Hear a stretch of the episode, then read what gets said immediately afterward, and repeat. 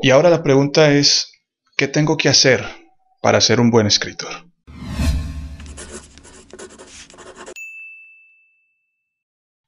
Parece que en los tiempos que corren hay más gente que quiere escribir que gente que quiere leer. Hay más escritores que lectores. Hay más libros que lectores. Esto que digo es una exageración, por supuesto. No es así.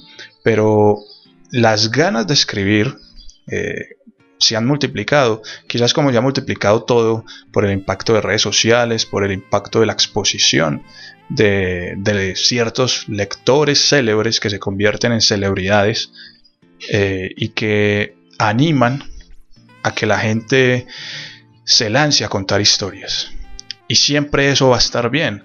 Aquí en mi ciudad, por ejemplo, hacen un, concurso eh, muy bello, que creo que primero se hizo en Chile, también se hace en algunas ciudades de Argentina, y aquí en Colombia se hace que se llama Medellín en 100 palabras. ¿sí?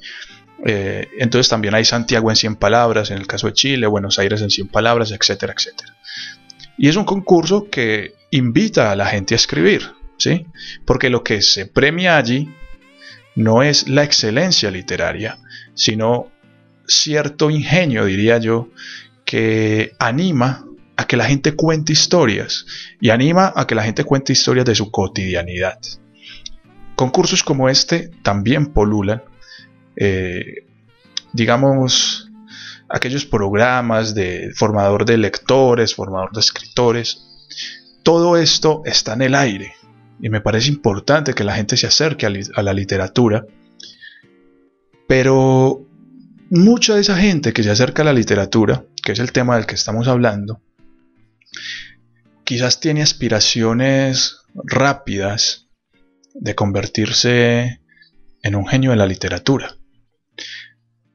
Yo recuerdo que uno de los primeros videos que vi de Marcelo y Marco, hace no sé cuántos años tiene ya ese canal, 8, 9, 10 años. Yo después tuve la posibilidad de trabajar con él, como tuve la posibilidad de trabajar con Alejandro. Él decía, mire, si usted que se considera un genio, este canal no es para usted. Y yo hoy me robo esas palabras, si usted se considera un genio, este canal no es para usted.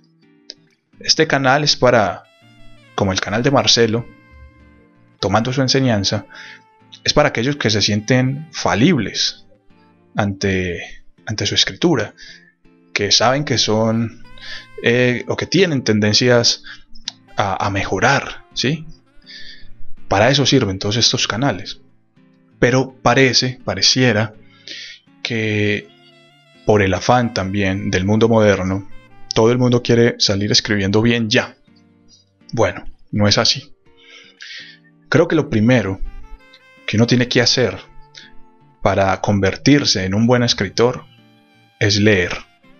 Y eso parece una obviedad, pero no lo es si nos fijamos en la cantidad de gente que llega a, talleres literarios con textos que no tienen ni pies ni cabeza y lo que uno le pregunta es, ¿vos lees? lees regularmente.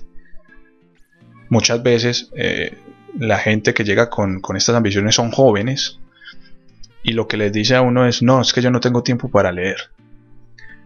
La respuesta que uno le tiene a esa gente es, si no tienes tiempo para leer, ni se te ocurra que vas a tener tiempo para escribir. Porque escribir es una tarea muy difícil, que toma muchísimo tiempo y que y que no se hace de un día para otro. Escribir un buen cuento, audiencia, es una tarea casi imposible.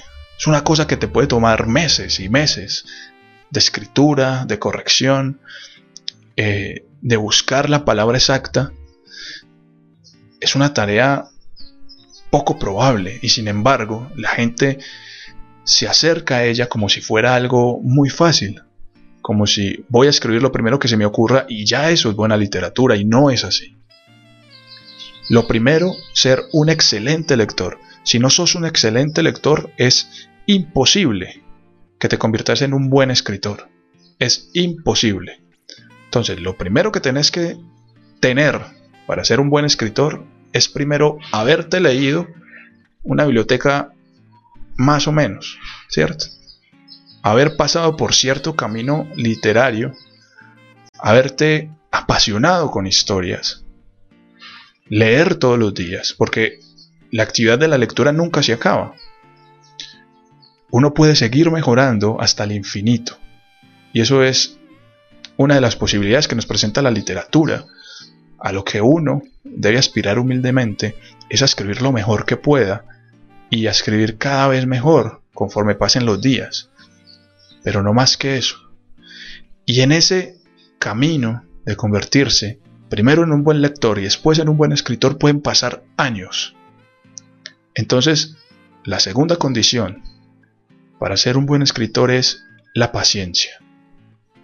Esto es un trabajo, o mejor, un camino largo, largo y lleno de obstáculos. Y esto me lleva a la tercera condición para ser un buen escritor, y es saber lidiar con la frustración.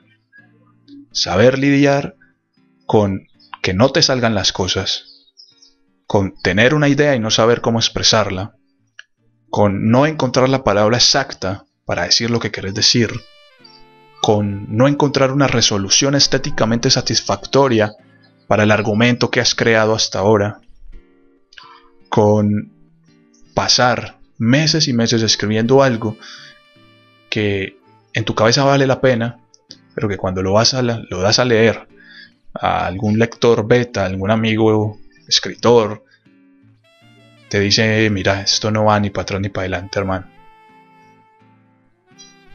Hay que aprender a lidiar con esa frustración. Y hay que tener paciencia en el camino. Un escritor no se hace de un día para otro, ni se hace asistiendo un mes a un taller literario, ni se hace ni se hace como, como por arte de magia. Por supuesto, hay que tener talento, como para todo arte, hay que tener talento, pero que también hay que tener la voluntad del trabajo. Hay que trabajar mucho todos los días, hay que escribir todos los días, hay que acumular kilómetros de escritura y hay que tener en la cabeza que quizás exista la posibilidad de que nunca nos convirtamos en escritores. Por eso los genios de la escritura, los genios de la literatura son tan pocos. ¿Sí? No nace un Gabriel García Márquez todos los días. No nace un Borges todos los días. Gabriel García Márquez hay uno, Borges hay uno. Y por más que uno quiera imitar la escritura de Gabo o la escritura de Jorge Luis, va a ser poco probable que lleguemos a esa calidad estética, esa calidad literaria. Entonces, insisto, y repasemos. Primero, ser un buen lector. Si usted está pensando en escribir y no lee todos los días, déjelo. Deje esa idea aparcada un momentico y primero vaya y devórese la biblioteca de su ciudad. ¿Por dónde empezar? Lo podemos repasar en, un próximo video, dar una guía de lecturas, ¿sí? Que hay páginas en internet que nos pueden servir para eso. Primero, conviértase en un buen lector antes de pensar en escribir. Segundo, sepa que esto es una carrera de paciencia y de tiempo, de años. Nadie puede ser un genio de la escritura a los 16 años. Puede haber alguna, alguna excepción en el mundo, no digo que no, pero es poco probable que usted que está viendo este video, que yo, a los 16, 20, 25, ya escribamos eh, genialmente. No suele pasar. Por lo general, uno se demora tiempo para alcanzar un tono, una voz, una forma de hacer narrativa. Entonces, es un trabajo y es una carrera de paciencia llena de obstáculos.